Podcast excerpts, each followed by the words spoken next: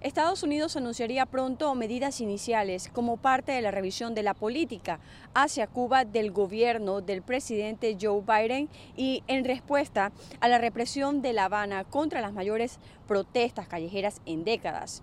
Así lo dijeron el lunes funcionarios del Departamento de Estado. Los funcionarios señalaron además que Biden no está dispuesto a suavizar el enfoque de Washington después de que su predecesor Donald Trump hizo retroceder una histórica distensión del exmandatario Barack Obama con La Habana y que los últimos disturbios tendrían un impacto significativo en cualquier cambio de la política.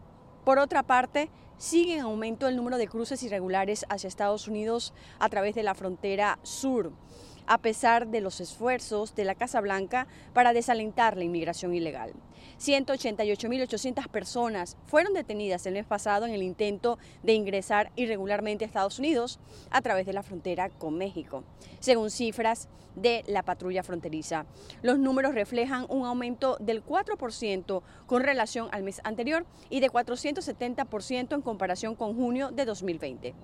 Por otro lado, el Departamento de Justicia de Estados Unidos anunció el lunes cargos contra tres agentes de inteligencia y un pirata informático chino que robaron secretos comerciales e información confidencial de docenas de empresas, universidades y entidades gubernamentales en los Estados Unidos y otros 11 países entre 2011 y 2018.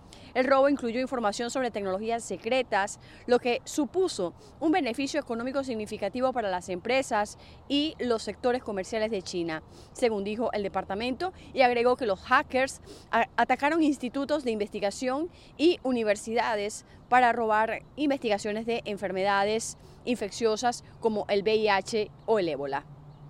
Desde Washington, Sofía Pisani, Voz de América.